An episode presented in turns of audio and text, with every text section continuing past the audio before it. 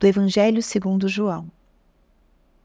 Naquele tempo, Jesus ergueu os olhos para o céu e rezou, dizendo: Pai Santo, guarda-os em teu nome, o nome que me deste, para que eles sejam um, assim como nós somos um. Quando eu estava com eles, guardava-os em teu nome, o nome que me deste. Eu guardei-os e nenhum deles se perdeu, a não ser o filho da perdição para se cumprir a Escritura. Agora eu vou para junto de ti, e digo essas coisas estando ainda no mundo, para que eles tenham em si a minha alegria plenamente realizada. Eu lhes dei a tua palavra, mas o mundo os rejeitou, porque não são do mundo, como eu não sou do mundo. Não te peço que os tires do mundo, mas que os guardes do maligno.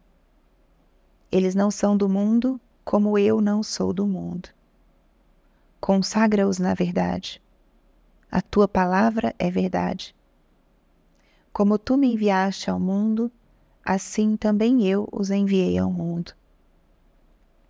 Eu me consagro por eles, a fim de que eles também sejam consagrados na verdade.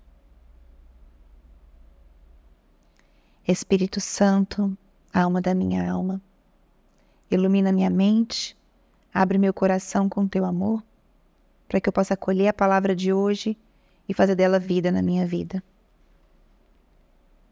Estamos hoje na quarta-feira da sétima semana da Páscoa, última semana do tempo pascal.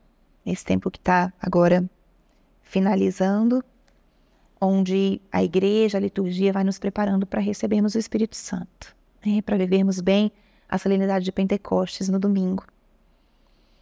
E esse trecho do Evangelho de hoje é um trecho que merece, se você dispuser desse tempo, um tempo para meditar e rezar sobre ele. Porque é o trecho onde Jesus fala muitas frases potentes, impactantes, que têm relação com o que ele espera de nós nesse nosso tempo de hoje. Essa oração de Jesus, a gente está ainda no, no discurso da última ceia, na oração sacerdotal. Jesus conversa com Deus Pai sobre nós. Que coisa mais maravilhosa isso. E ele começa o que eu vou trazer para essa reflexão de hoje, é fazer um zoom em algumas frases para que a gente possa deixar que essa palavra vá entrando no nosso coração e que o próprio Cristo possa falar para gente nesse dia de hoje. Pai, guarda-os em teu nome, o nome que tu me deste. Jesus pede ao Pai que nos guarde. Jesus reza para que o Pai cuide de nós.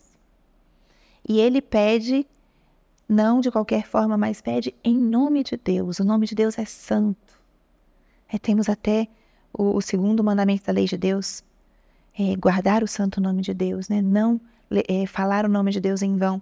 O nome de Deus, ele tem um poder, tem uma unção, porque estamos falando daquele que nos criou, daquele que nos sustenta na nossa existência. E Jesus pede ao Pai por nós: guarda-os em teu nome. Da mesma forma que ele nos guardou. E que confiança isso deve nos dar Saber que nosso Senhor nos colocou de novo de volta no coração do Pai. Esse é um tema para oração, para nossa reflexão pessoal. Senhor, tu me guardas. Que forte é isso. Tantas vezes a gente se sente sozinho, a gente se sente às vezes abandonado, ou é, gostaríamos de ter mais reconhecimento das pessoas queridas, amadas pensa que você é guardado por Deus, pelo teu Criador, por aquele que te conhece em tudo. Ele te guarda em seu coração.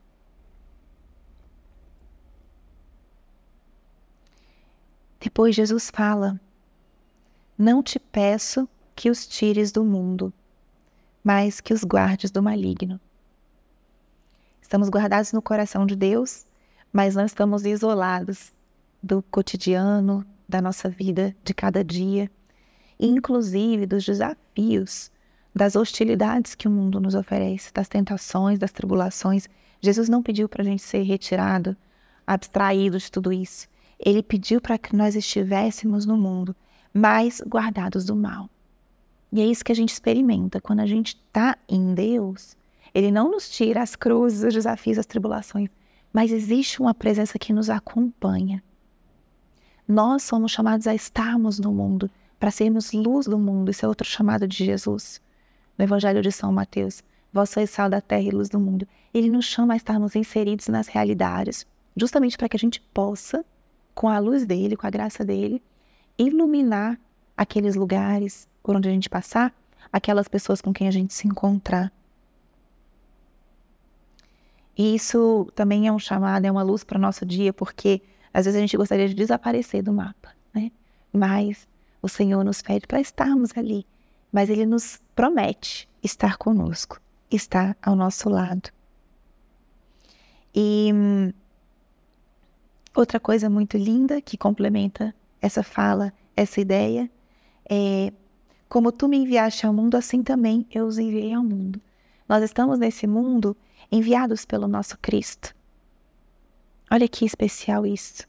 Nós estamos e somos enviados de Cristo da mesma forma que ele foi enviado do Pai. Deus tem uma vontade para nós, Deus tem um sonho para nós. Por isso que é tão importante a gente perguntar constantemente: Senhor, o que queres de mim? O que queres que eu faça? Ou então a gente chamar: Senhor, fica comigo, me acompanha, não me deixe só. Porque ele nos envia, e principalmente quando a gente faz as coisas em nome dele, quando a gente santifica o nosso dia a dia, o nosso trabalho, o nosso convívio, é, ele está conosco. E quando a gente vai em missão, quando a gente faz alguma coisa em nome de Cristo, ele está conosco. Né? Ele deseja que nós estejamos nesse mundo, ele deseja que nós estejamos unidos a ele para que a gente possa iluminar o lugar onde nós estamos. Então, deixemos que essa palavra hoje adentre no nosso coração é, guardemos no nosso coração isso. Nós somos guardados por Deus. Nós somos chamados a estar no mundo e não estamos sozinhos, somos enviados pelo próprio Cristo. Então, sejamos é, instrumentos dele e que saibamos caminhar na presença do Senhor, porque não estamos sozinhos. Glória ao Pai, ao Filho e ao Espírito Santo, como era no princípio, agora e sempre. Amém.